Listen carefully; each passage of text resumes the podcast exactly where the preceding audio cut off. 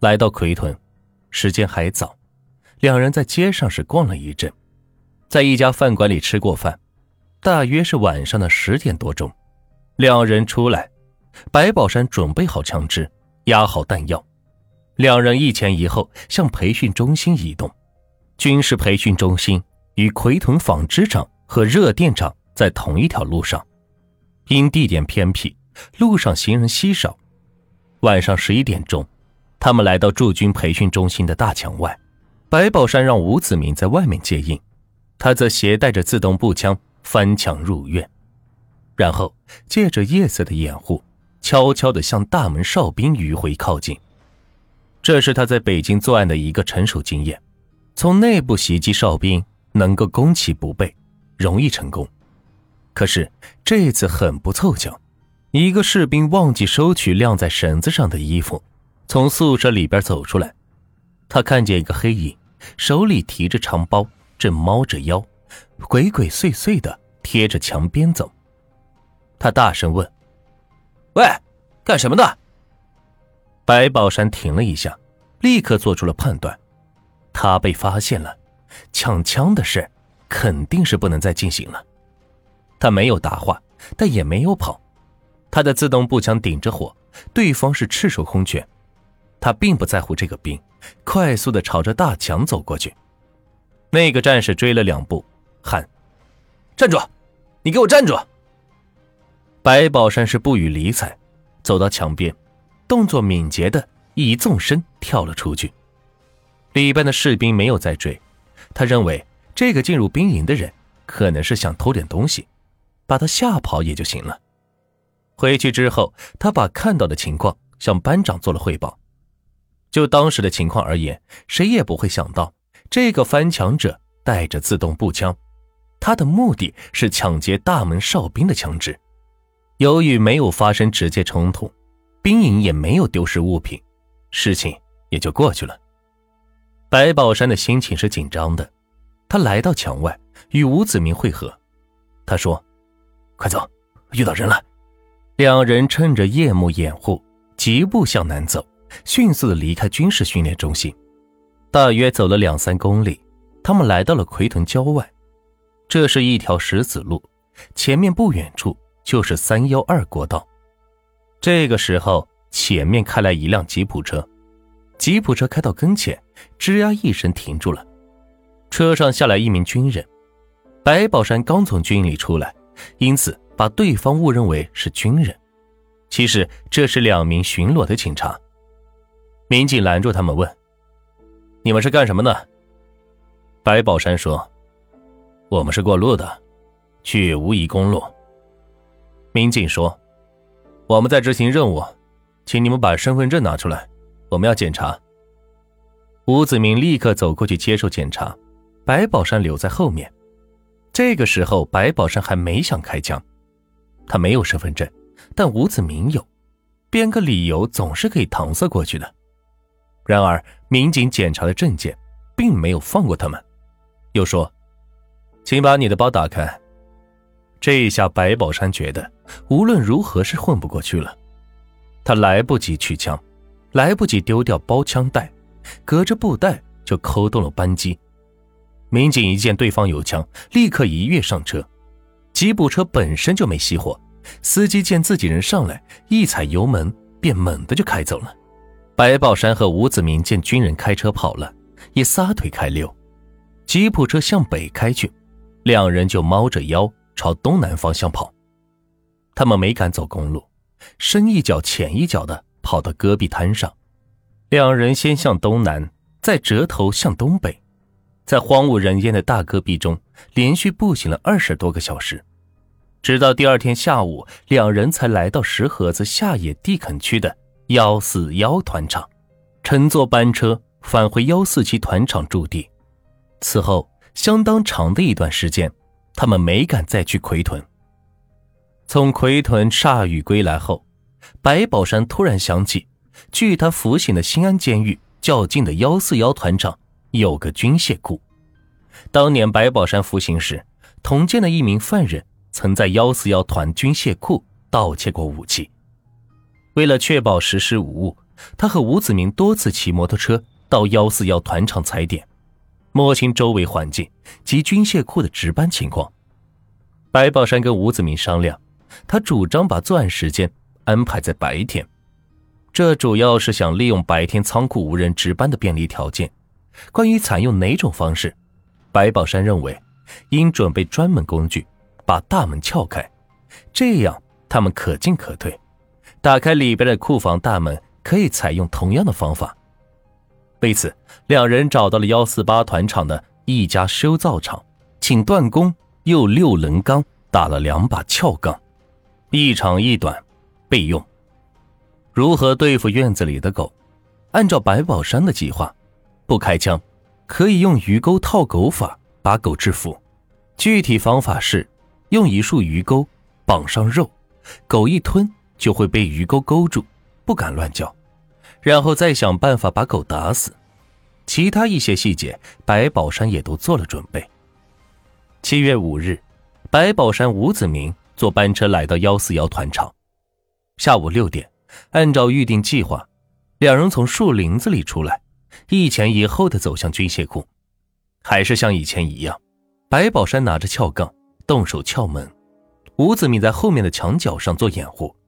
十分不巧，有位老汉突击军械库到自家的菜地去干活，恰恰看到白宝山和吴子明。行动前遇到了人，打乱了白宝山的计划，他必须加快行动的速度。他撬开铁门，一进院子就端起了枪。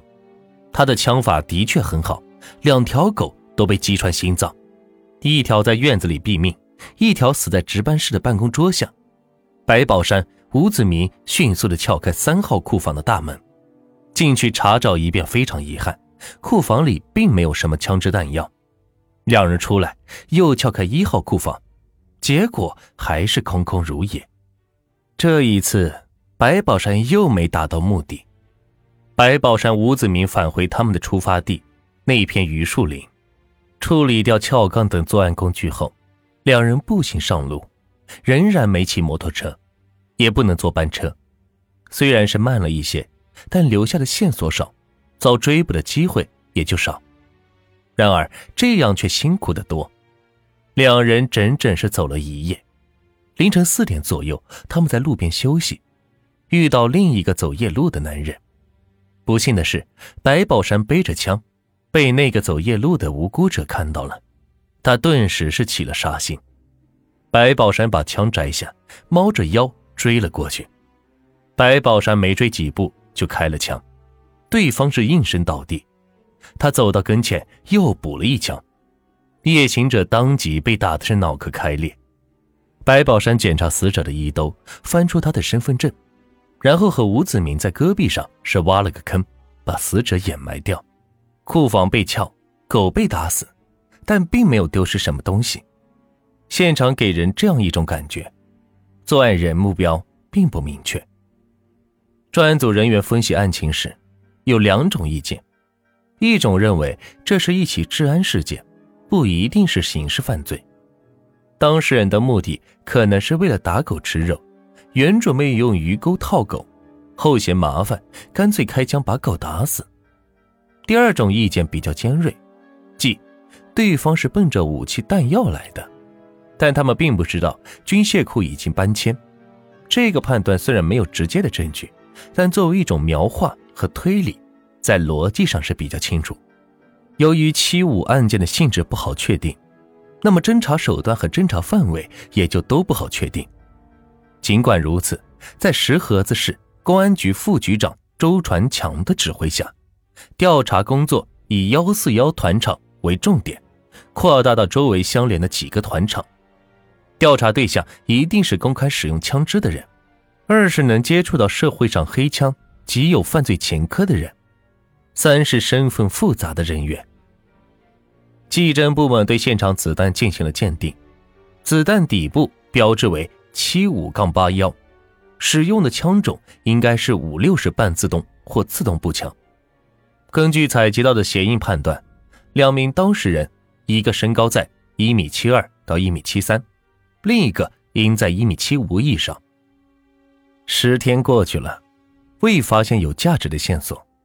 到新疆后的诸事不顺，正让白宝山觉得来疆计划实在是策划不周时，谢宗芬突然给他提供了一个重大信息。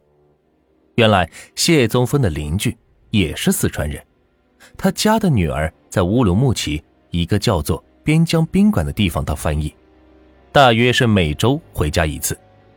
谢宗芬串门时跟刘家女儿聊过天，刘家姑娘说。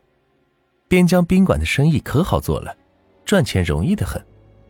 谢宗峰不大相信，刘家姑娘说：“你不信呢？你过去看看就知道了。那里的人都是拿着提包、麻袋装人民币的。”这个消息让白宝山是精神大振，决定立即前去踩点。第二天一早，白宝山和谢宗峰两人坐班车去了乌鲁木齐，走到商贸城。谢宗峰要到交易市场里边看看，白宝山在外面等他时，看到交易市场门口有很多人，手里拿着各式各样的包，鼓鼓囊囊的。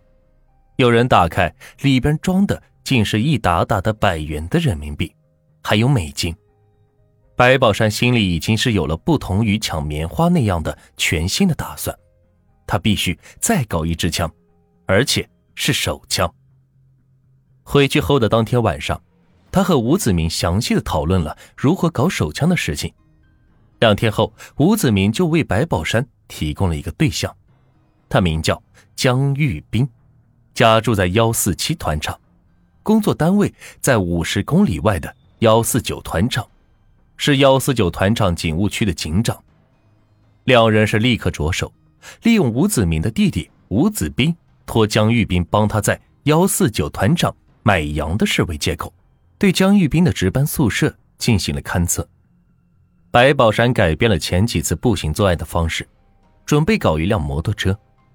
一九九七年七月二十九日，吴子明以搭车为掩护，在距幺四七团场约十五公里处拦下了农场的农民王吉平的摩托车。当王吉平把车停下后，白宝山突然窜出，用自动步枪打倒了王吉平。并把王吉平的尸体弹进棉花地，掩埋在不远处的一个埋电线杆的土坑。由于土坑太浅，他们在地面上埋出一个土丘，王吉平的一只脚还露在外面。然而，王吉平的尸体始终没被发现。八月七日晚上，江玉斌和同伴石春友在幺四九团场农贸市场里吃晚饭，然后抱着向别人借的放相机。和三盘录像带回到了警务区宿舍，两人进屋说了会儿话，便一起看录像。他们俩谁也不会想到，死神已经靠近了他们。时间大约是十二点半，白宝山推开值班室的门，门没有上锁，他闪身进去，贴在火墙的后面，举枪就打，向左向右，先一边打了一枪，冲进去，每人又补了一枪。前两枪都打中了对方，石春勇当时就不动了，江玉斌还在喘气，步枪之后也是不动了。他走到江玉斌身边，从他枕下抽出了五四式手枪，转身就朝外走。跟他进来的吴子明把电话线拔掉，没动房间里的其他东西，走到门口，白宝山见电视机开着，顺手将电视机关上，但是录像机没有关。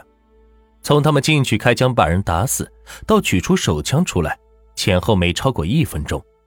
离开一营营部，吴子明去取摩托车，摩托车藏在了一百米开外的路边上。吴子明和白宝山是迅速的离开了现场。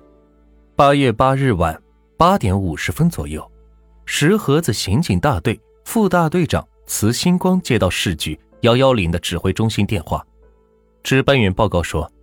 幺四九团场一营警务区的民警江玉斌、治安员石春勇被人开枪打死。幺四九团长请市公安局迅速派人到现场。